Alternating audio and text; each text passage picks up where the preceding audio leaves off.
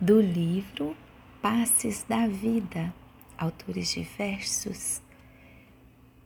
Psicografia Francisco Cândido Xavier, lição 36. Aprendamos a dividir.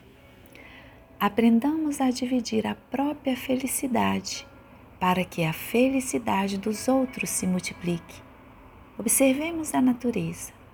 O sol divide com a terra os seus raios de amor e a terra lhe entesoura a energia em favor do progresso das criaturas.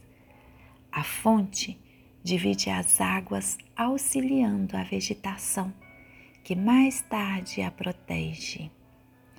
A árvore divide os frutos com os homens, e os homens lhe estendem a espécie através do espaço e do tempo. As flores dividem o próprio néctar com as abelhas e as abelhas lhes garantem abençoada fecundação.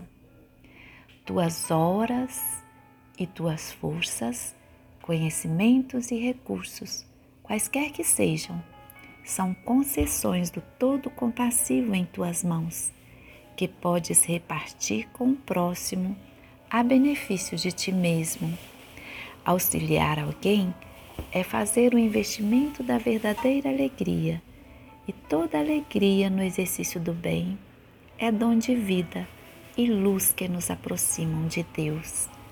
Aprendamos a dividir os depósitos do Senhor enquanto é hoje, a fim de que o amparo divino mais intensamente nos envolva enriquecendo-nos o espírito para que venhamos a receber com os outros e pelos outros a nossa perfeita felicidade amanhã.